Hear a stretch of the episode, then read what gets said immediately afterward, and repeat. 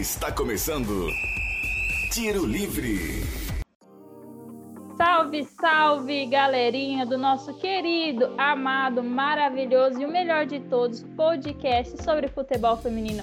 O Mulheres de Chuteiras está de volta mais uma semana para falar daquele campeonato que a gente adora e que dura aí praticamente o ano inteiro, né? O Brasileirão Feminino, que como vocês já sabem, começou nessa última sexta-feira.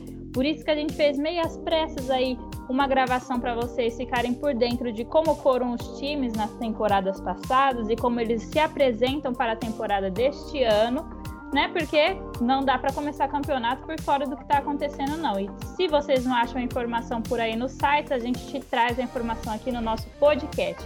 E quem está do meu lado aqui para trazer muita informação é uma jornalista de alta qualidade, alta patente, alta performance, que vocês não encontram em qualquer lugar, só por aqui mesmo, né, Aline Guerra? Grande Itana Santos, que tanto de elogio é esse, gente? Me senti a jogadora cara agora. Um abraço a todos os nossos ouvintes. Estamos de volta essa semana para falar da estreia desse Campeonato Brasileiro. Teve jogo demais, teve muita coisa para a gente comentar, então segue com a gente. Hoje vai render o programa. É, vamos tentar segurar a língua, né? Porque o último ficou uma hora, mas é realmente vai render o programa. Tem muito jogo, detalhes aí pra gente ir falando. É, é aquela história, né? Durante as rodadas são sempre oito jogos, oito jogos, mais às vezes a seleção acontecendo alguma coisa, outras informações do mundo da bola do futebol de mulheres. A gente tem que trazer a informação aqui, não pode deixar vocês por fora. Então, eu sou Itana Santos, ao meu lado Aline Guerra. Bora para mais um episódio do nosso podcast começando a falar sobre o jogo que abriu o nosso campeonato, né? O jogo dos vices-campeões, tanto da Série A1 quanto da Série A2. Palmeiras e Atlético Mineiro, que jogaram na sexta-feira às 9 horas lá no Allianz Parque, terminaram aí o primeiro jogo do Brasileirão 2022, 2 a 1 para as palestrinas, as donas da casa. Aline Guerra, como é que foi esse jogo? Fala pra gente. Bom, então assim, eu acho que para um jogo de começo de temporada, sim, foi um pouco abaixo do que era esperado, principalmente pela equipe do Palmeiras, que não se apresentou ali no seu topo. Acho que desde o ano passado, né, do final do Campeonato Brasileiro, o Palmeiras caiu muito de rendimento. E com a volta da Bia Zanerato, virou o Palmeiras da Bia, né? Ela faz tudo, ela resolve. Ela que marcou o primeiro gol da partida, né? Ela que abriu o placar, 16 minutos do primeiro tempo. É, o Palmeiras ainda depois fez o segundo no, no, na segunda etapa e ainda Agostinho ainda fez um gol contra para o Atlético Mineiro. O Atlético até que não se portou mal, eu diria assim que nessa estreia. Jogou bem, jogou organizadinho, mas o ritmo de jogo muito fraco das duas equipes. Então eu acho que se esperava mais dessa partida, principalmente do Palmeiras. Não sei o que está acontecendo com esse time do Palmeiras. Desde o ano passado caiu muito de ritmo. A gente, na época, né, acabou chamando isso da Bia dependência, né? A Bia foi embora, o time caiu um pouco. E esse ano mesmo com a volta dela, o time ainda está um pouco abaixo. Ela resolve, mas mesmo assim, a gente espera muito mais desse elenco do Palmeiras, né? Realmente, né? O elenco do Palmeiras tem muito nome grande, né? A gente comentou no outro podcast que Ari Borges, Júlia Bianchi, Andressinha são nomes aí que sempre estão sendo convocadas, além da Bia Zanerato. E não dá para ficar nessa dependência, porque suponha, né? Vamos supor que aconteça de novo da Bia sair, o Palmeiras perde uma grande chance de, de ser campeão, por exemplo, de chegar mais longe, porque ele pode. E, aliás, lembrando que o Palmeiras esse ano disputa a Libertadores, né? Então, então, a gente não quer dar aquela de imprensa brasileira de primeira rodada vai cair para a Série B, demite o técnico. Não é isso que a gente está querendo. Mas é porque realmente o time tem elenco, né? Tem condição de apresentar um futebol muito bonito, de jogar em alto nível, né? Mas foi só o primeiro jogo, vitória, então os três pontos foram conquistados. É lembrando que é um campeonato, gente, pesado, mas tiro curto, não tem jogo de volta. Então, todos os pontos são, assim, importantíssimos, faz falta lá na frente. Então, o ano passado a gente viu que as últimas vagas da, da, da, das quartas de finais foram, assim, realmente nas últimas rodadas. Então, é necessário pontuar o, o máximo possível. Então, pelo menos os três primeiros pontos o Palmeiras já garantiu. Quem também já garantiu os três primeiros pontos, mas parecia que não ia conseguir, foi o Corinthians no jogo contra o Red Bull Bragantino. Esse eu que vou aqui trazer um pouco dos detalhes para vocês o jogo dos campeões, né? Corinthians campeão do A1 e o Bragantino campeão do A2. Foi 2 a 1 para o time é, da capital paulista, né? As alvinegras. E foi um jogo. Parece que eu até cantei a bola, né? Fiquei com raiva de mim mesma depois, a hora que eu estava assistindo o jogo, que eu falei no podcast anterior, que o Corinthians sempre começa a temporada com uma defesa meio desorganizada, desligada. Dito e feito, gente. O gol que o Corinthians tomou foi falta de, de atenção, né? Faltou o bote da, da lateral Yasmin, ela deixou a ponteira do, do Bragantino correr, cruzar essa bola a defesa que não estava prestando atenção na Luana entrando acabou tomando o gol. Mas falha da defesa de um lado, falha da defesa de outro. O Red Bull Bragantino acabou falhando em dois momentos cruciais e o Corinthians tem, né, todo o seu poder de ataque, conseguiu finalizar e virar o jogo aí. E mantém o tabu, né? O Corinthians tem um tabu de que sempre começa o Campeonato Brasileiro e nunca perdeu, nunca, quase, né? Teve, o Bragantino teve a chance de quebrar esse tabu aí, mas acabou virando o jogo. E o que a gente traz de importante, né? O que, que aconteceu nessa estreia? Muitas das jogadoras principais do clube não jogaram, como foi o caso da Zanotti, a Adriana, a Tamires, a Portilho, é, a Salazar. Aí a, o Corinthians está com uma penca de jogadores no departamento médico, a Zanotti por questão de canelite, a Portilho, se eu não me engano, foi que ela machucou a mão num dos treinos. A Adriana também acho que foi uma questão do tornozelo. Tamires com inchaço no joelho. Então, mal começou o campeonato, o DM do Corinthians já está cheio aí e são os principais nomes do time. O que fez, então, o Corinthians jogar com várias meninas que acabaram de subir da base, né? Então, teve a estreia de pelo menos umas três ou quatro jogadoras por aí. O Red Bull Bragantino se mostrou um time muito organizado, muito bem, como a gente também já tinha comentado, que valorizou demais a posse da bola e a marcação. Gente, o Bragantino está com uma ótima marcação de jogo, dificultou muito o trabalho do Corinthians nessa saída de bola, uma marcação muito alta. Então, sempre é, destaque para essa equipe é isso: é a marcação alta do Bragantino, a organização e uma defesa muito boa, comandada pela goleira Carol Alves, que pelo menos duas defesas importantes durante o jogo aí acabou fazendo.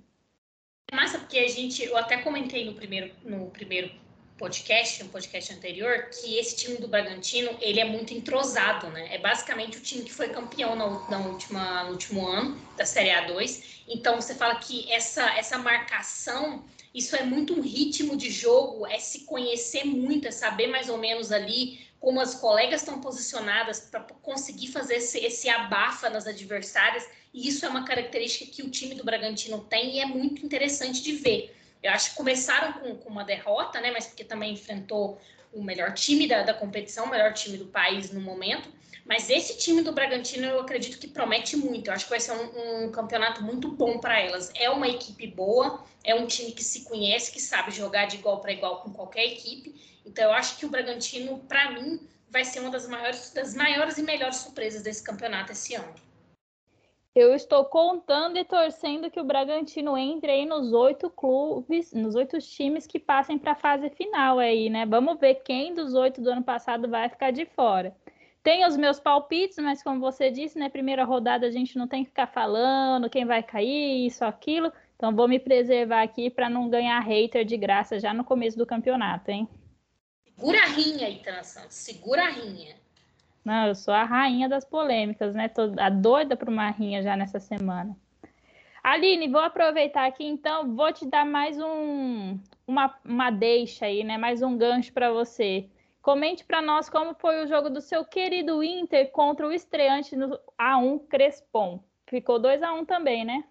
Então, o Internacional venceu por 2 a 1 assim como o jogo do Palmeiras, eu senti um ritmo de partida muito muito lento, muito pesado, né? Primeiro jogo também da temporada, as equipes, o Internacional até teve, mas o Crespon não tanto, tanto tempo de preparação, né, antes da estreia. Então, um ritmo de jogo pesado.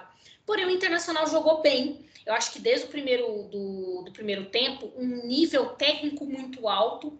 É, eu gostei muito do ataque do Internacional. É, o Maurício Salgado, Salgado montou a equipe com a Fabi Simões voltando para a lateral, entrando ali pela, pela lateral direita. A Milene pelo outro lado, a Milene que foi contratado ano passado pelo Inter, mas não jogou, se lesionou no comecinho da temporada, então fez sua estreia nessa partida. E a Lele pelo meio. A Lele fez o primeiro jogo, o primeiro gol da partida, já 36 minutos do primeiro tempo. Então foi um primeiro tempo muito conciso do Internacional, um calorzão, 37 graus, assim, sensação térmica de 40, 4 horas da tarde o jogo no sábado, então um horário que não facilitou muito o ritmo de jogo. Mas o Inter foi bem, foi consistente na primeira etapa. E na segunda etapa eu já senti que o ritmo do Internacional foi como acontecia muito ano passado, o time vai caindo um pouco para trás e principalmente os erros na saída de bola. Então, assim, a defesa do Inter é, é consistente. Porém, quando as adversárias vêm para cima, às vezes os erros de passe, os erros na saída de bola, acaba deixando o time exposto, né? Isso aconteceu muito no segundo tempo. A, a Sorriso fez um gol, o, gol, o segundo gol do time, uns dois minutos do segundo tempo, um gol de cabeça. Foi uma, um gol de cabeça numa falta cobrada pela Duda, mas eu vou falar da Duda depois. Só que aí, tipo, dois minutos depois, a Isabela já marcou pro Crespon num erro de saída de bola do Internacional. Então, assim, é um time que tem se mostrou tecnicamente muito bem. As meninas estão jogando muito bem juntas. Eu acho que esse ano, é, principalmente com a chegada da Lele, a, a, a estreia, finalmente a estreia da Milene, a Duda no meio de campo, o time está forte tecnicamente, elas estão jogando melhor tecnicamente, mas ainda tem essas falhas, principalmente de saída de bola, de ritmo de jogo, que às vezes deixa o time um pouco vendido. A Duda foi uma excelente aquisição para esse time do Internacional, mandou no meio de campo, todas as principais bolas passam por ela no meio de campo. Ela tem uma visão de jogo muito privilegiada, o que destrava um pouco, principalmente a Fabi Simões, e deixa ela correr mais livre para frente. Então, assim, a Duda taticamente caiu como uma luva para o time do Internacional. Para mim, ela foi o grande destaque dessa partida, um dos grandes destaques dessa rodada. E é bom ver o Inter jogando assim superior tecnicamente, não só fisicamente. O que também é outro detalhe que eu quero chamar a atenção. Eu senti o time do Crespon fisicamente muito debilitado. Principalmente na segunda etapa, as jogadoras estavam todo o tempo caídas no chão, sentindo alguma lesão, sentindo cãibra, sentindo cansaço. É igual eu falei, foi um horário horrível, o horário do jogo, debaixo de um solão. No final do jogo ainda começou a chover, então foram condições um pouco extremas. Mas eu senti, comparado com a equipe do Internacional, a equipe do Crespon fisicamente muito debilitada. E a gente, vamos ser sinceros, né, gente? É o primeiro jogo da temporada. É um campeonato, como eu falei anteriormente, muito forte, que exige muito. Então isso pode pesar um pouco para esse time, para o time de Brasília mais para frente. Espero que não. O time também mostrou qualidade principalmente do meio para frente. A Isabela, que foi a jogadora que fez o gol, se movimenta muito bem, só que é preciso também dar uma olhada nessa questão física, porque se já está sentindo agora, imagina mais pro fim da competição, né? É, vai ser só coisa complicada, né? O horário sempre complicado, viagens longas, campeonato de pontos corridos, talvez chegue algum momento que tenha dois jogos durante a semana, como aconteceu no ano passado. Então vai ter que. É aquela coisa, né? Todo ponto tem seu valor e físico, condicionamento físico, se já agora no começo da temporada tá complicado, mais para frente vai continuar complicando. Vamos comentar agora do jogo sobre São José e Havaí Kinderman, que eu lembro bem, né, que na, no podcast passado eu comentei que esse seria o jogo daqueles que super oscilaram na temporada passada. Mas parece que temos uma luz no fim do túnel em Aline Guerra, e ela logo no seu São José. Se mostrou um time muito mais organizado. E ele, não sei se a gente pode falar repatriou, né? Porque estava no Brasil ainda, né? Mas trouxe de volta para casa Poliana, né? A Poliana, zagueira barra lateral que estava no Corinthians, voltou a jogar pelo São José e já voltou assim, fazendo história, né? Entrando para a história do clube, por quê? O São José ganhou de 2 a 0 da Vai Kinderman. E esses dois gols foram feitos pela Poliana. Mas o segundo gol é o que entra para a história de São José, porque o clube entrou, marcou, né, registrou nessa primeira rodada do campeonato o seu milésimo gol em partidas oficiais, né? Então, São José, o time feminino, já fechou mil gols em partidas oficiais feitos pela Poliana, que está de volta a casa, né? De volta ao São José e garantiu a vitória do clube para cima do Havaí Kinderman. O Kinderman é aquela história, gente. A gente já sabia que tinha a possibilidade de fechar e nem atuar esse ano, perdeu várias jogadoras aí, as principais jogadoras, a Zóio, a Tuane, saíram todas para outros clubes. Então é aquele momento de reformulação da equipe.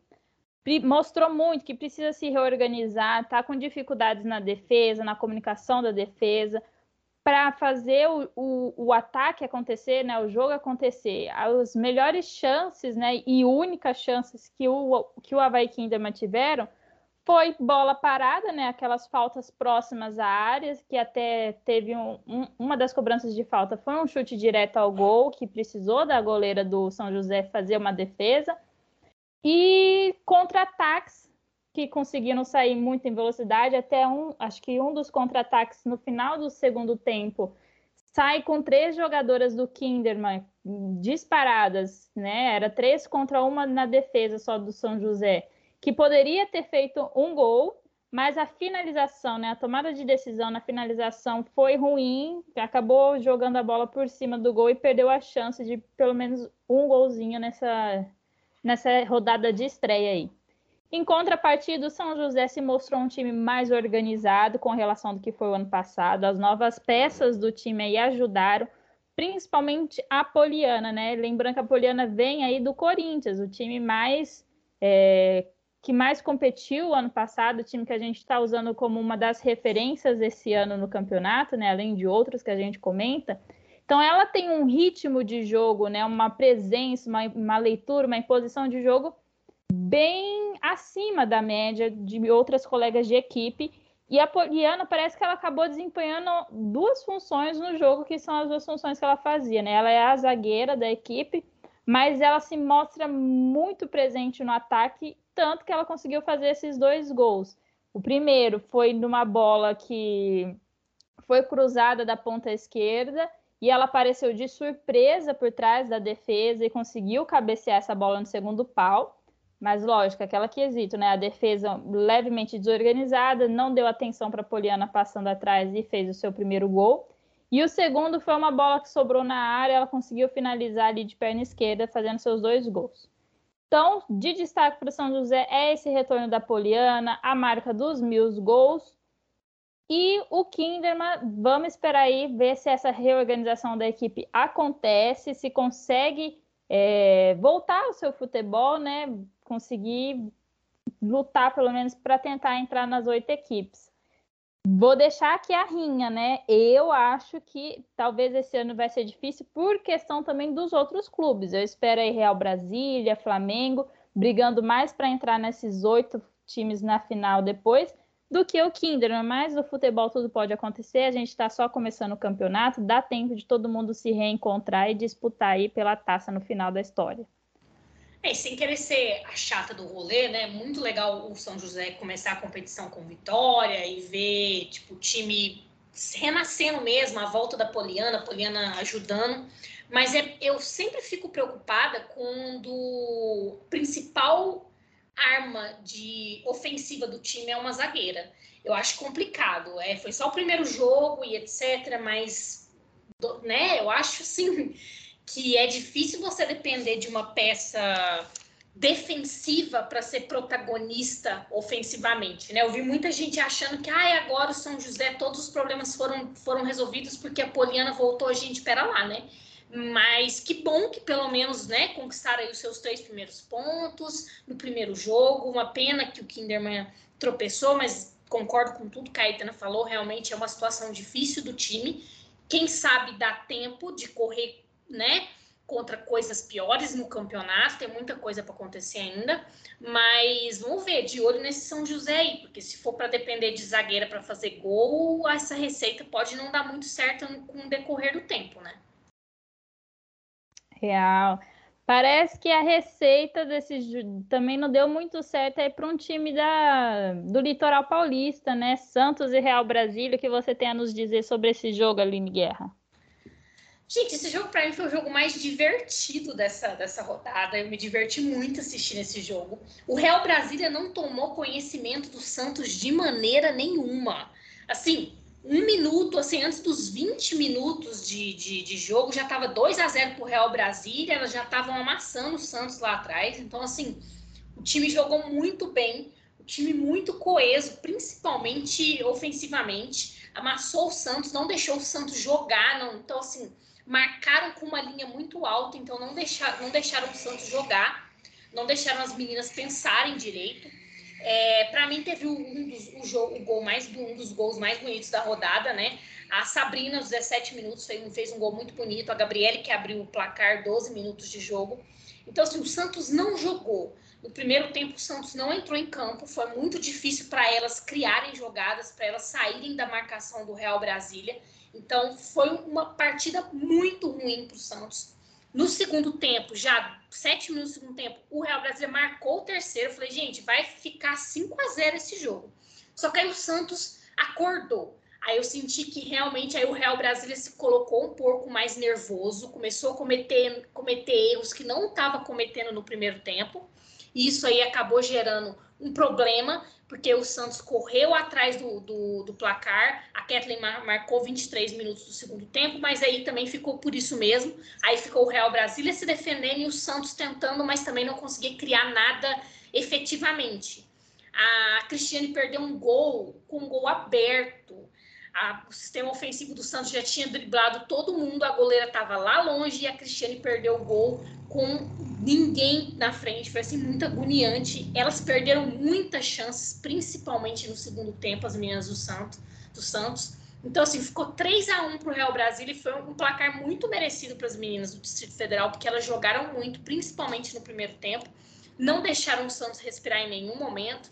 Então, assim, eu fiquei assustado pelo Santos. Eu acho que, que você fazer uma estreia no Campeonato Brasileiro, perder por 3 a 1 para uma equipe com o Real Brasília, a gente fez uma boa campanha o ano passado, é o atual campeão brasiliense e tal, mas comparado com o Santos, em termos de não só de, de história, né, de elenco mesmo, o Real Brasília é um time inferior, nem que seja um pouquinho ali, mas é e elas não tomaram conhecimento nenhum da equipe Santista. Então, eu acho que para o Santos tem que ver algumas coisas seríssimas, né? E, e, urgente, né? Porque começo de campeonato, mas como a gente disse, é um campeonato muito rápido e muito intenso. Então, não dá para cometer muitos erros seguidos. Né, ao mesmo tempo. Então tem que fazer mudanças urgentes esse time do Santos e que partida que estreia do Real Brasília jogou muito. Já não posso dizer o mesmo do jogo entre Cruzeiro e Grêmio. Não que não jogaram muito, aliás, o Grêmio, pelas suas circunstâncias, jogou demais. Pode pôr aí que é disparado o clube que mais jogou esse, essa primeira rodada. Mas foi o único jogo da rodada que terminou sem gols. Poderia ter acontecido, mas teve um, um, nome aí muito gigante que a gente tem que prestar atenção que impediu que acontecesse o único gol da partida.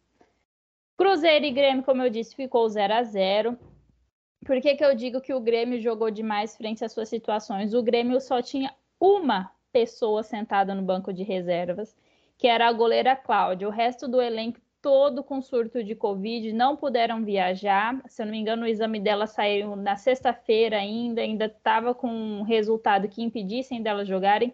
Então, todas as jogadoras que tiveram que jogar aí seus 90 minutos, lá naquele solzinho das 4 horas de manhã em Belo Horizonte, das 4 horas da manhã, meu Deus, das 4 horas da tarde em Belo Horizonte, e só a goleira Cláudia no banco. Então, qualquer uma que se machucasse, independente da posição, a goleirona estava ali disposta a entrar e faria o seu melhor, né? O que acontece? Já que o Grêmio estava um time tão cansado, a gente esperasse que o Cruzeiro, talvez no segundo tempo, aí com as suas substituições e com o seu elenco, que é um bom elenco, a gente já comentou desde o ano passado também, tem, tem novas jogadoras esse ano com grande potencial, poderia né, fazer esse gol talvez no segundo tempo, mas não conseguiu. A estrela ainda do Cruzeiro continua sendo a Vanessinha, de acordo com o que a gente viu nesse primeiro jogo. É ela ainda que dita o ritmo do time, que distribui essas bolas. E ela estava tendo mais uma atuação um pouco mais pelo lado direito né, do, do, do time ali da, do campo, principalmente tendo jogadas com, trocando jogadas com anime, jogadas de velocidade. O jogo estava bem rápido, principalmente no primeiro tempo, né? No segundo que o Grêmio acabou colocando um pouco o pé no freio por falta do seu banco, né? Banco de reservas, e aí então o Cruzeiro acabou que não precisava tanto acionar sua velocidade, mas ainda fazia um jogo um pouco mais rápido. O jogo do Cruzeiro sempre acontecendo pelas laterais, como eu disse, a Vanessinha distribuindo essas bolas, mas não conseguiam finalizar com qualidade. O erro estava sempre ali no último passe para fazer a finalização. Era um time veloz, o Cruzeiro com uma marcação muito alta, conseguindo roubar bolas do Grêmio ainda no campo de ataque, mas sempre pecando nesse último passe e a finalização. E a gente sabe muito bem que o Cruzeiro, essa, esse pecado do Cruzeiro de finalizações, custou o ano passado e teve um desempenho bem abaixo do que a gente esperava. Outro destaque que eu também dou para a equipe do Cruzeiro, que é um, um dos nomes aí das contratações desse ano, é a goleira Rubi, que atuou muito bem também nas chances que o Grêmio teve. Ela apareceu muito bem, fez as suas defesas. É uma goleira que a gente já elogiou bastante o ano passado na atuação dela no Botafogo e chega com tudo para ser realmente a titular da equipe, porque a gente bem lembra que o Cruzeiro sofreu com a Mari Camilo um pouco ano passado com algumas atuações dela que não foi das melhores em alguns jogos e aí chega a Rubi, que tem de tudo para ser essa titular absoluta da posição e já mostrou a qualidade que ela tem. Por que, que eu disse que o jogo poderia não ter terminado no 0 a 0 né? A Rafa Andrade, no primeiro tempo, sofreu um pênalti e ela mesmo cobrou, mas do outro lado nós temos a goleira Lorena, goleira de seleção, que também já pegou vários pênaltis aí na, no último campeonato que a gente teve, né? A Supercopa se mostra uma goleira muito fria e atenta e essa bola não passou. Lorena conseguiu defender, jogou a bola para a linha de fundo, né, originando o escanteio depois para a equipe do Cruzeiro, mas não saíram do 0 a 0, nem mesmo no final do jogo, quando o Grêmio se mostrava muito cansado, é, tendo que recorrer a muitas faltas, né, para poder parar o jogo, para poder segurar o Cruzeiro. Saiu aí, acho que para o Grêmio teve pelo menos uns três cartões amarelos para a equipe, mas conseguiram, né? Para a situação que o Grêmio estava sem banco de reservas, acho que foi a atuação uma das melhores possibilidades que eles poderiam ter do empate, que pelo menos um ponto, né? Não sai em desvantagem aí, já construiu seu único pontinho. E sobre o ataque do Grêmio, é, chega muito mais pelo seu lado esquerdo, né? Começa a construção ainda pelo meio, mas sempre vai para o lado mais cai, cai mais pelo lado esquerdo do ataque, o que foi um pecado durante o jogo, porque tinha muito espaço para fazer pelo lado direito, mas a ponta direita do Grêmio sempre ia fechando para o meio e aí perdia algumas oportunidades de finalizações. 0 a 0 então, Grêmio Cruzeiro. Fica aí o, os nomes para vocês prestarem atenção, as duas goleiras das duas equipes. Do Grêmio continua sendo também a a Rafa Leves, né, o principal nome, enquanto o Cruzeiro continua sendo a Vanessinha.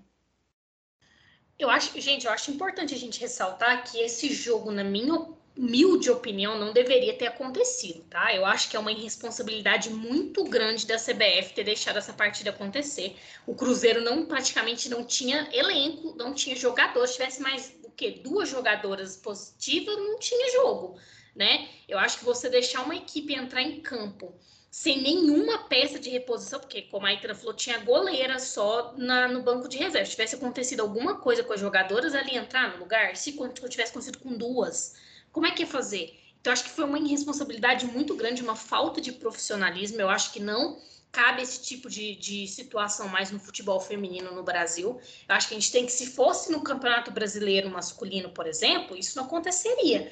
Nunca que um time entrar em campo com apenas o goleiro de reserva. Não, não dá para acontecer isso. Então, na minha opinião, é um jogo que não deveria ter acontecido. E foi, eu acho que o 0 a 0 foi vantagem para todo mundo, porque eu sinto que se o Cruzeiro tivesse perdido esse jogo, daria para reclamar sim com muito, sabe, direito depois, porque meu, como assim, sabe? A gente foi em campo com o que tinha de jogadora, uma pressão psicológica muito grande também, a equipe fica abalada, querendo ou não. Então eu achei que foi um erro essa partida ter acontecido, deveria ter sido adiada. É, falta detalhes nesses protocolos, né, do campeonato acontecer durante a Covid, porque são vários momentos que acontece de surtos de, ainda de casos durante, nos elencos e sempre fica essa incógnita do que vamos fazer? E sempre parece que a solução tomada é a pior. Talvez, né, pensar na questão das substituições. São, são cinco substituições que a gente pode fazer, mas no caso em três paradas. Então, que fique entre esse número mínimo de 3 a 5. Se o, o, clube não conseguir ter de 3 a 5 jogadoras no banco, tem que cancelar, né? Mudar a partida de dia. Realmente entrar só com a goleira foi algo assim muito arriscado. É aquela coisa, né? Você não, não dá muita atenção para integridade física, pelo, pelo bom funcionamento do espetáculo, porque uma coisa é o futebol jogado, é, é, o espetáculo em si, mas se você não tiver as peças de reposição, aquilo não deixou de ser espetáculo, vai ser simplesmente um show de horrores, porque você vai estar levando os seus atletas à exaustão por uma questão de falta de planejamento e organização sanitária. Mas, né, né, de hoje, pode falar, Lina. Não, é completamente bagunçado, né? Se for pensar que pô, o Cruzeiro jogou essa partida inteira sem fazer uma substituição, que tipo de que time o Grêmio no caso? É, desculpa. Que tipo de time que joga desse jeito, gente? Que futebol é esse? Que não acontece esse lugar nenhum. Né? É óbvio que a gente sabe que por causa do, do Covid, igual você falou, os protocolos ficam confusos, mudam muito. Um dia tá de um jeito, o outro tá, do, tá de outro. Mas é, é uma situação absurda. Eu acho, não sei como é que as pessoas não estão falando mais disso, né? Igual eu tô falando, se tivesse tido mais uma jogadora positiva, teria que ter cancelado o jogo. Então, por que, que não cancelou o jogo de uma vez, né? Eu acho assim complicadíssimo e eu quero ver qual que é a situação do Cruzeiro para a próxima rodada. Né? Se essas jogadoras ainda estão positivas, se não estão, não tem um período de recuperação para essas jogadoras. Então, assim, eu quero entender isso a longo prazo também. Para mim, é uma, uma baita de uma bagunça já no, no, na primeira rodada.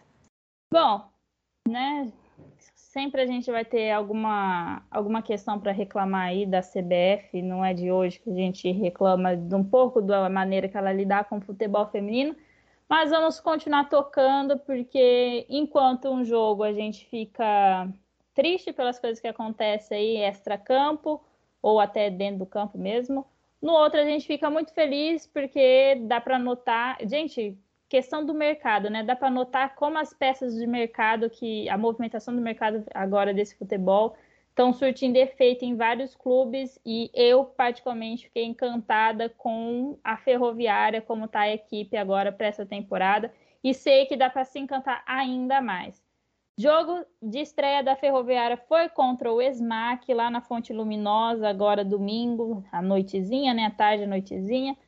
Ferroviária ganhou de 2 a 0 da equipe do SMAC e eu estou assim com os olhos brilhando para o trio que se formou entre Ingrid, Galto e Aline Milene. Que ataque, meus amigos. Que ficou assim, sabe? Eu, eu lembro muito bem de comentar da Ferroviária que faltava é, uma construção de ataque, né? Faltava aquele meio-campo que colocasse os atacantes para trabalhar. Porque a Ferroviária sempre também foi um, um, time de elenco, é sempre perdia algumas vezes nos detalhes, coisas assim, mas faltava aquele envolvimento aquele da equipe para chegar à vitória. E tinha uma super peça que era a Patrícia Sochor, mas ela teve, viveu um momento ali da temporada com lesão, né? Não conseguiu ajudar a equipe e acabou saindo agora para o Palmeiras, né? Se eu não me engano, a Sochor está no Palmeiras agora. Se eu estiver errado, a Aline me corrija. E aí teve essas novas contratações e a Ingrid, que estava no Corinthians jogando pela Ferroviária, caiu como uma luva na Ferroviária. Gente, ela distribuindo essa bola. No começo do jogo, achei que ela acabou pendendo um pouco mais, né? Dando essa bola mais para o lado esquerdo, que é onde estava a Galto e a Aline Milene. Mas depois a Aline Milene inverte para a direita e aí começa mais essa distribuição de bola, o ataque por ambos os lados. E ficou muito bom o entrosamento dessas três, né, para o ataque, tanto aí que saíram os gols. Se eu só rever aqui quem o que fez os gols. Ah, o primeiro gol foi da zagueira Camila e o segundo gol foi um gol de pênalti feito pela Lari, né, que entrou no local no lugar da Milene. Mas foi um bom jogo, é, do primeiro ao segundo tempo, o Esmac né, conseguiu jogar melhor no primeiro tempo, fazendo aquela marcação forte, design, um time organizado também, né, muito bem organizado. Aquele jogo de 4-3-3 básico, com umas linhas bem próximas, deu dificuldade para Ferroviária jogar, mas do outro lado tinha, como eu disse, né, jogadoras muito boas, jogadoras que estão se entendendo muito bem. E o segundo tempo, o Smack não conseguiu voltar com a mesma força que tinha no primeiro, e aí sofreu muito mais é, ataques da, da equipe adversária. Mas para o Smack ainda há aquela luz, né? Tem, tem um contra-ataque muito rápido, como eu disse, é organizado e tem uma boa marcação. Então, há chances ainda de fazer um bom campeonato. Vai dar para ir acertando aos poucos aí. E as três atacantes do Smack são muito velozes, mas muito mesmo. É, a, a, a, destaque para as duas, que no caso seria a Radija, que é, é, velocidade mesmo. Você vê ela, quando sobra essa bola no ataque, e, e, eu lembro da goleira tentar muita ligação direta, né? A goleira Letícia, que atuava no Kinderman, que agora está no Smack de jogar essa bola para frente, sempre a Radija chegava. A questão é que muitos dos outros momentos a zagueira também chegava junto e acabava atrapalhando esse contragolpe. E a Baião é outra é, zagueira de muita velocidade e muito aguda. E além de ser muito participativa no jogo. Então, sempre que ela conseguia essa bola ali pela ponta direita, ela sempre é, tentava o drible e tentava sempre puxar o ataque e entrando na área um pouco assim agressiva alguns momentos, ela acabou levando o cartão amarelo, mas é questão de começo de campeonato, time novo ainda consegue se ajustar nessa, nesse quesito e, e vai também pelo agudo, né? Querer participar, né? Ela tem muita movimentação em campo, então é comum que acabe cometendo algumas faltas e uma ou outra seja um pouco mais forte.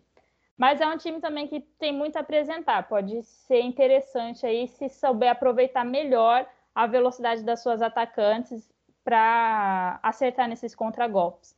Mas enquanto isso, do outro lado, Ferroviária segue muito bem com a goleira Luciana, que a gente rasga elogios para ela que sempre que pode. É, a Barrinha estreou também já nesse, jogo da Ferroviária, né? A lateral Barrinha. A Ingrid, como a gente disse, foi a jogadora mais acionada. Se for para dar destaque para a Ferroviária, eu daria destaque para a Ingrid, como ela soube construir muito bem o jogo, né? Aquilo que a gente fala que foi uma perca grande assim para o Corinthians, porque ela estava numa crescente é, profissional, estava melhorando muito o desempenho dela, mas lá era um time que está saturado na posição que ela atuava, né? Já tinha a Andressinha, tem a como meia também tem a Diane que faz mais essa saída das zagueiras, tem a chegada da Salazar então não dá para uma boa peça ficar escondida. O plano de carreira dela foi muito mais interessante ela ir para a Ferroviária e já se mostrou no primeiro jogo como isso pode ser muito mais impactante na carreira dela. Que ela está sendo muito mais usada lá do que ela poderia ser no Corinthians. Então, dá para esperar aí bons jogos da equipe da Ferroviária. E ainda tem aquela mulher lá que todo mundo sabe que eu tenho pesadelos com ela, né? A para estrear nessa equipe aí. Vamos aguardar. Vamos ao último jogo então, Aline. Será que você pode nos dizer o que aconteceu entre o jogo de Flamengo e São Paulo, que encerrou essa primeira rodada do Brasileirão na segunda-feira à noite? Bom, eu tô me sentindo a Ita, gente, nesse podcast hoje. Parece que hoje eu vim para reclamar de tudo. Porém, esse jogo não foi bom, né? Uma expectativa muito alta. Eu, pelo menos, tinha uma grande expectativa para esse jogo. Primeiro, para começar, a partida foi no Luso Brasileiro, no Rio de Janeiro não tinha praticamente luz nenhuma no estádio, o estava jogando praticamente no escuro, que eu não entendi absolutamente nada o porquê disso, tá? Mas isso é um problema técnico. O São Paulo foi superior, principalmente no primeiro tempo. O São Paulo, o Flamengo assistiu o São Paulo jogar, né? É, o São Paulo abriu o placar nove minutos do primeiro tempo com a Ingrid e foi levando a partida no seu ritmo, no seu tempo.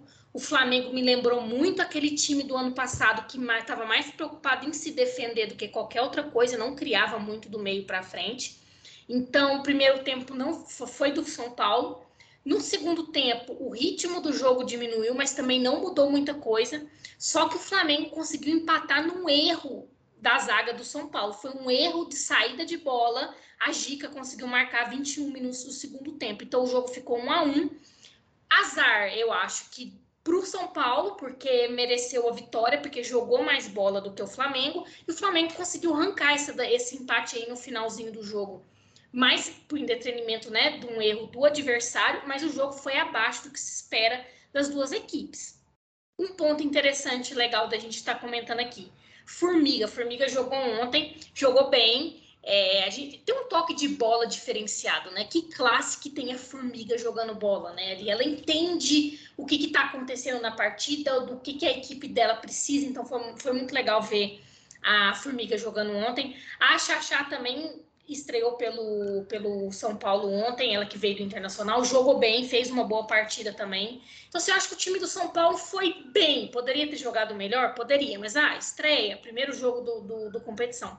Só que acabou levando esse empate num erro individual, num erro ali de saída de bola. Só que precisa levantar, aumentar esse nível de jogo, precisa ser mais agressivo. O São Paulo precisa ser mais agressivo, né? É um time que tem um elenco bom para isso, tem ferramentas para isso mas se deixar o jogo na mão do adversário, pode ser que aconteça o que aconteceu ontem. Então, um a um, mais, mais sucesso para o Flamengo do que para o São Paulo essa situação. Eita, que eu também estava esperando o jogão, hein? Fiquei decepcionada com o final aí. Bom, um a um, né? Aquela história, tá bom para todo mundo. Gente, fechamos nosso resumão e olha que foi em tempo recorde. Eu esperava que, que fôssemos passar aí 50, 60 minutos quase. Muito ah, contidas, muito orgulhosa da gente. Estamos cada vez mais profissional, né, Aline? A gente está conseguindo se segurar. Só jogadora cara nesse podcast hoje, gente. Mas é porque vocês, assim, não, ele, vocês perdem o off que acontece antes desse podcast, né? Porque aí vai horas e horas que a gente, antes de entrar aqui para falar informação para vocês, a gente já debateu muito isso antes.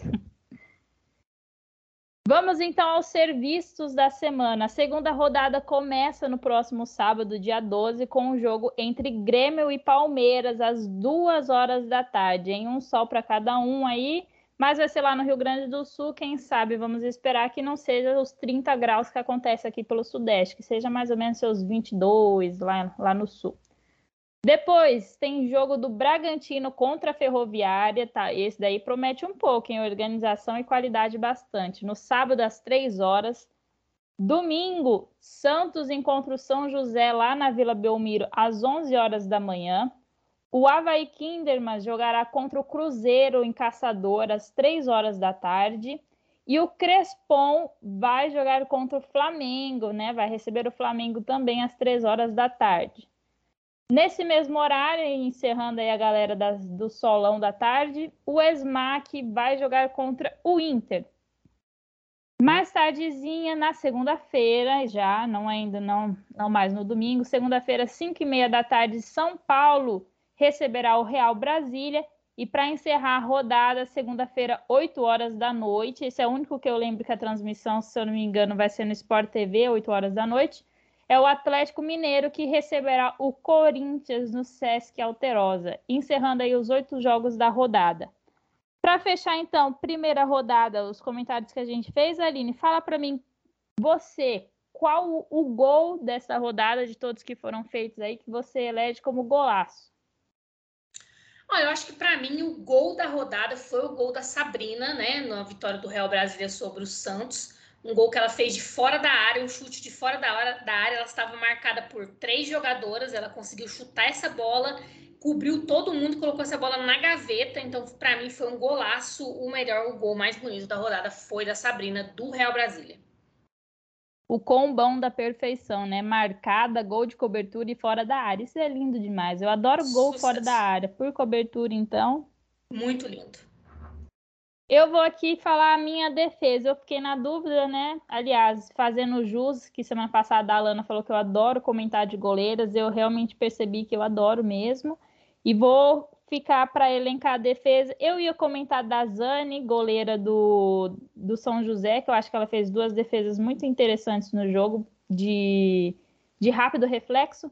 Mas, né, aquela história, goleira que defende pênalti, principalmente no meio do jogo, e um jogo que só não mudou o placar por conta desse, dessa defesa, nossa goleira Lorena, goleira de seleção, merece o prêmio da semana como melhor defesa, melhor goleira aí da rodada. Tá bom para você, Aline? Acho que tá, né? Não é de hoje que ela faz umas defesas aí mais do que emblemáticas, acabou rendendo um espaço para ela na seleção, né? Então acho que mais do que justo esse título aí de melhor defesa da semana. Então é isso, galera. Encerramos por aqui o nosso segundo podcast desse ano. Mas se vocês quiserem relembrar o resumão de todos os times como vieram para essa temporada, é só ouvir a edição passada. E na nossa temporada passada, né, nosso podcast de 2021, vocês encontram aí várias análises e resumos de como foram as rodadas, para caso vocês queiram lembrar de alguns jogos, para fazer a comparação dos times agora, como eles estão se apresentando este ano. Última coisa aqui antes de fechar é dar o nosso tchau. Hoje, dia 8 de março, comemorado aí e lembrado uma data muito importante, que é o Dia Internacional da Mulher, para a gente relembrar né, as nossas causas, as nossas lutas, o quanto nós mulheres precisamos lutar para chegar nos lugares muito mais do que seria o necessário. Mas que bom que estamos conseguindo chegar, né? Se hoje eu e a Aline e a Lana também estamos aqui comentando de futebol feminino, né? Futebol jogado por mulheres, rolou uma luta muito grande lá atrás para que as mulheres pudessem jogar, e vocês sabem muito bem que durante aí o governo Vargas, durante 40 anos, elas foram proibidas de jogarem. Rolou muita luta para que mulheres pudessem ser comentaristas, jornalistas esportivas e ainda está rolando.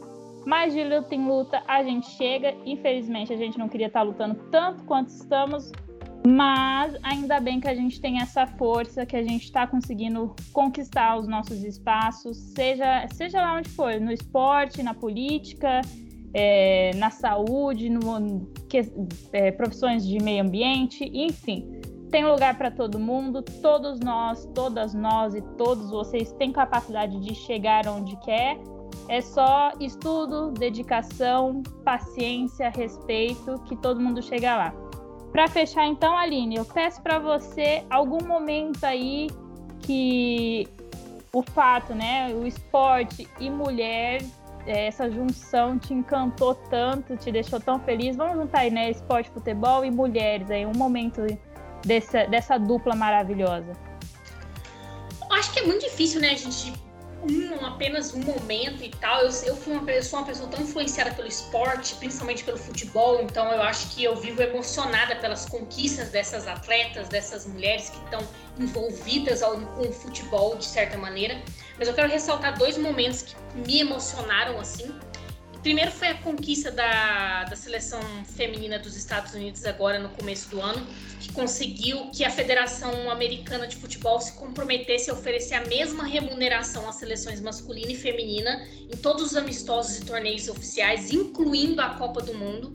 Isso me emocionou muito, principalmente porque eles vão pagar mais de 24 milhões de dólares para dezenas de jogadoras, incluindo ex-atletas, como forma de compensação pelos anos de desigualdade de gênero. Isso foi uma conquista que eu acho que tem um peso imenso, não só para elas nos Estados Unidos, mas para o futebol feminino como um todo, né? Eu acho que isso foi uma conquista fantástica dessas atletas pensando nas próximas gerações. E também a CBF quando é, decidiu pela igualdade em relação às diárias e premiações entre as duas seleções também. Acho que foi algo muito emblemático, ainda algo muito pequeno, mas muito emblemático se a gente for pensar naquela primeira seleção feminina de 1988, que não tinha nem o seu próprio uniforme, que tinha que jogar com os restos da seleção masculina. Eu acho que isso é muito emblemático, é um, é um, é um sinal de que a gente se caminha para frente, né? Que a gente ainda apesar de que tem muita coisa para melhorar, a gente ainda já, já, estamos conquistando muita coisa, né? Então eu acho que o esporte é sempre um, um ambiente de superação, de conquista, e o futebol feminino não fica atrás. Eu acho que todas as vezes que tem uma mulher dentro de campo jogando bola é uma conquista. E isso é importante, isso é bonito de ver. Então eu vou deixar essas duas, esses, essas duas conquistas recentes como algo assim que vem, que me emocionou muito e que me marcou muito como torcedora, como jornalista e como mulher que ama o esporte, que quer ver o melhor para essas mulheres hoje e sempre. Boa, boa. Eu acho que eu também vou de um momento bem recente, aliás, coisa de cinco, seis meses atrás, que foi é, a final do Paulistão feminino, né? A final entre Corinthians e São Paulo, de quando a gente bateu o recorde de público de futebol jogado por mulheres de, entre clubes aqui no Brasil, né?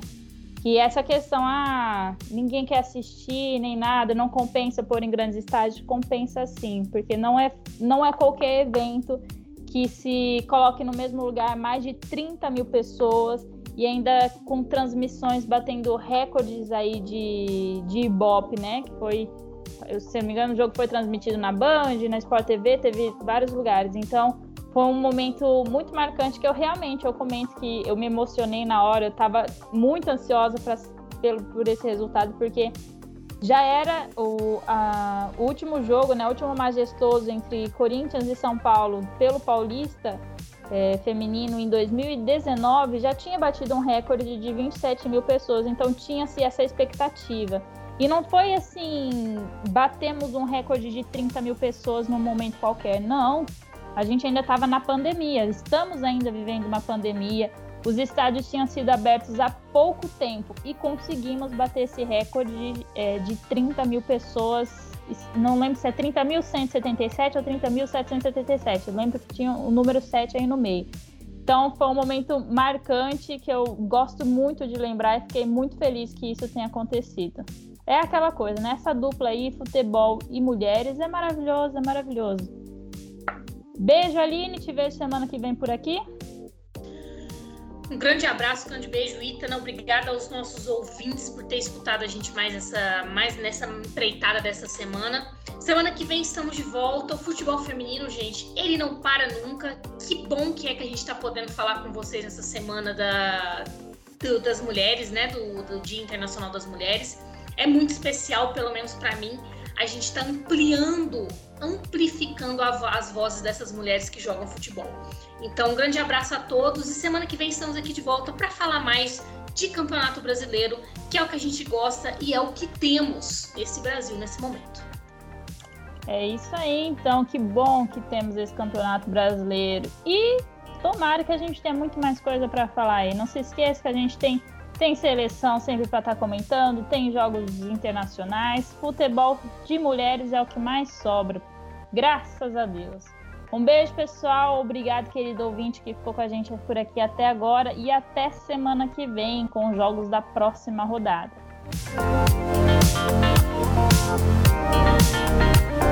Música